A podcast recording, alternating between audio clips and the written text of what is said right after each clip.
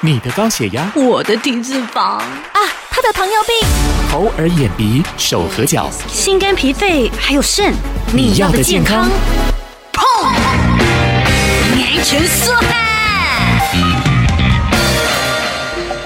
欢迎收听你要的健康节目，我是小嗨。先前呢，在韩国造成严重疫情的 MERS，透过媒体的报道，相信很多人非常的关心，也很担心。但是对于这样的传染病，却又不是全盘的了解。今天呢，也为您邀请到了这一方面的专家，台北市立联合医院的副总院长徐大成、徐副总院长要来跟我们聊一聊。副总院长你好，主持人好，各位听众好。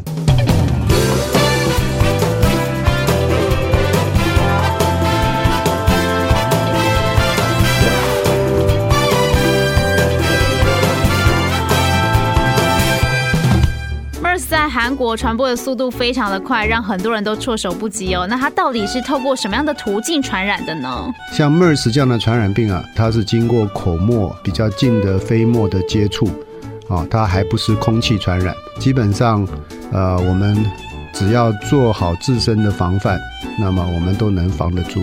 老实讲，韩国呢，根据我们的推测，它现在是照着我们的预期啊，已经在降温了。不过呢，呃，这两天大家应该已经注意到，菲律宾又有了新的疫情。是。对台湾来讲呢，一南一北，一上一下，甚至呢，我觉得这个疫情啊，还是要大家持续的给予注意。那么，包括菲律宾跟台湾的距离也非常的近，再加上说，其实菲律宾是一个很好的例子，你不好好的去防范，它随时会来。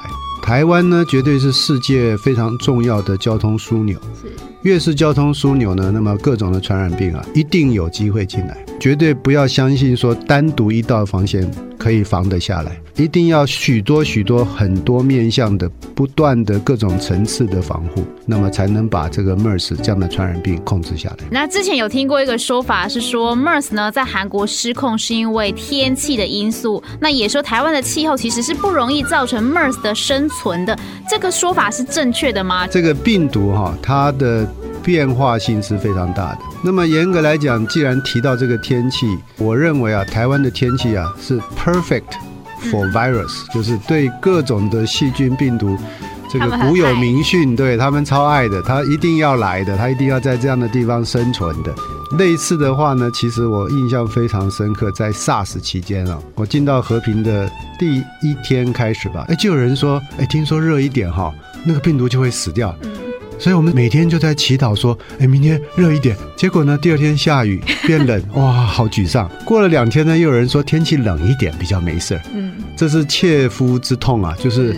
其实这个天气是很多变化的，你不要期待说任何的讲法说天气热、天气冷，病毒就会怎么样啊？某一些的传染病，也许像登革热，因为它是要经过蚊子的病媒的传染，或许跟天气是有一些相关性，但是千万不要靠天气来替我们防疫啊！是之前呢有媒体以新型的 SARS 呢来称呼 MERS，那这两个传染病有什么不同的地方吗？嗯，专业的像我们这样的医生啊。那么当然要去很清楚的区分它的不同，比如说我们都知道它是冠状病毒，可是冠状病毒里面它的有的有长脚，有的穿衣服，有的穿鞋子，那是不一样，所以当然治疗上或者分类上是不同。可是这样子太科学的东西，可能对民众呢反而是帮忙不大。我倒从它相同点来说，哈，这个反而是觉得大家比较重要的。不管是 SARS 病毒、MERS 病毒、冠状病毒还是什么病毒细菌，它有一个共同点，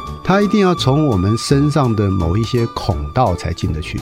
嗯，一个是鼻孔，另外一个是嘴巴。这个范围正好在我们这个十公分不到的脸上的范围，九十 percent 的，对对对，接下去我要讲的事情，百分之九十的甚至更高的。各种的传染病都是从这里进来的。我们与其去害怕很多事情，不如就把口鼻给认真的保护住。是，OK。大家戴口罩的一个小习惯，或者是我就明讲叫坏习惯，拿下口罩的那一瞬间呐、啊，哎呀，觉得好清爽的空气啊，好舒服啊，就把手怎么样，脸上这么一抹，哇，完蛋了。前功尽弃。所以为什么我接下去要讲勤洗手？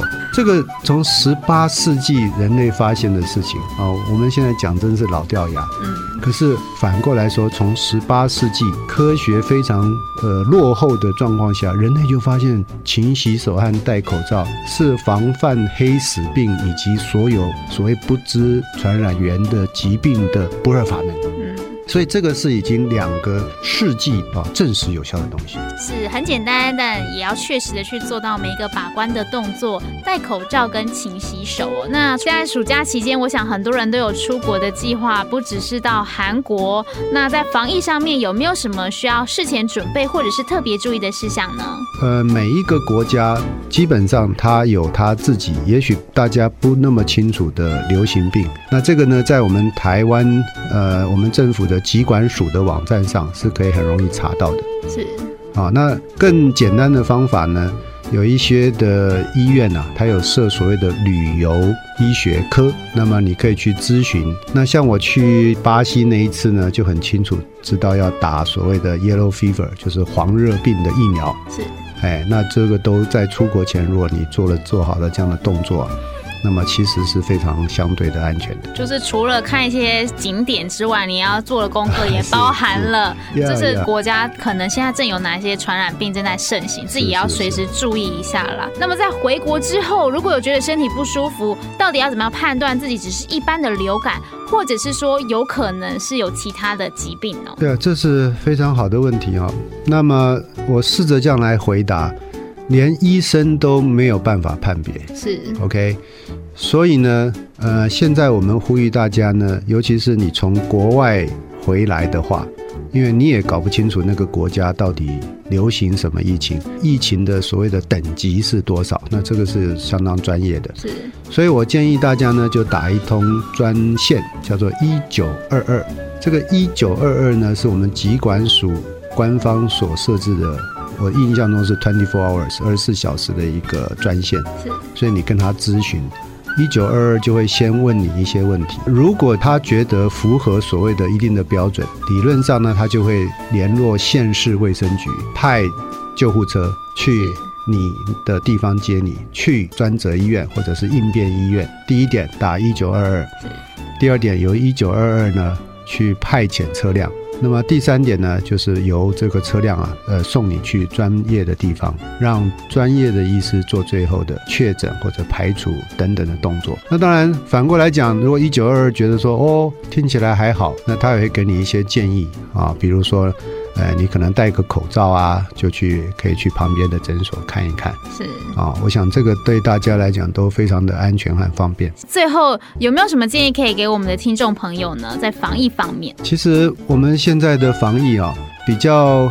困扰的就是大家的过度反应，在这个部分呢，也请各位啊比较注意所谓的官方的网站或者是新闻的发布，它那个标准呢，应该都是经过许多的专家去确认。那我当然也讲说，专家确认的东西呢，不在里面的专家或者专家也不见得意见一致，这是没错。可是它一定是最适当的，既不会超过，也不会不及。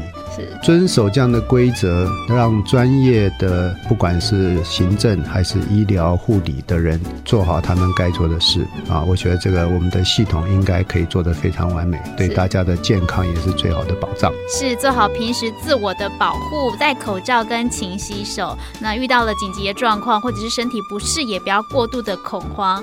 最后呢，也要谢谢我们台北市立联合医院的徐大成徐副总院长非常宝贵的经验分享，谢谢。谢谢大家。